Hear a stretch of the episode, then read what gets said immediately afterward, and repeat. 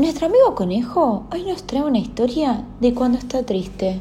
¿Qué siente? ¿Qué le pasa y qué cosas lo entristecen? Vamos a escucharlo.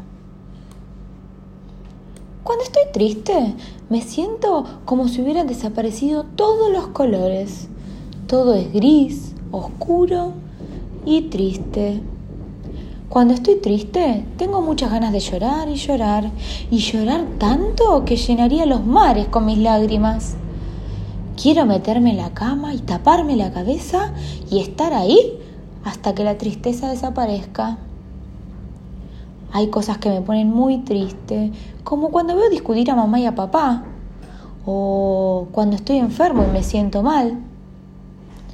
Estar triste no es malo, pero siempre ayuda a hablar con alguien de ello. A veces, compartir tus sentimientos con otra persona te hace sentir mucho mejor. Cuando me siento triste, me gusta que me cuiden y me mimen, que me bañen con agua calentita, escuchar canciones bonitas. A veces, el estar con mi familia y mis amigos hace que me sienta mejor, aunque ni siquiera tenga ganas de hablar.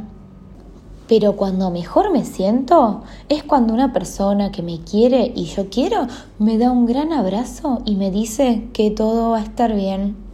Y colorín colorado, el cuento de este conejo que a veces se pone triste se ha terminado.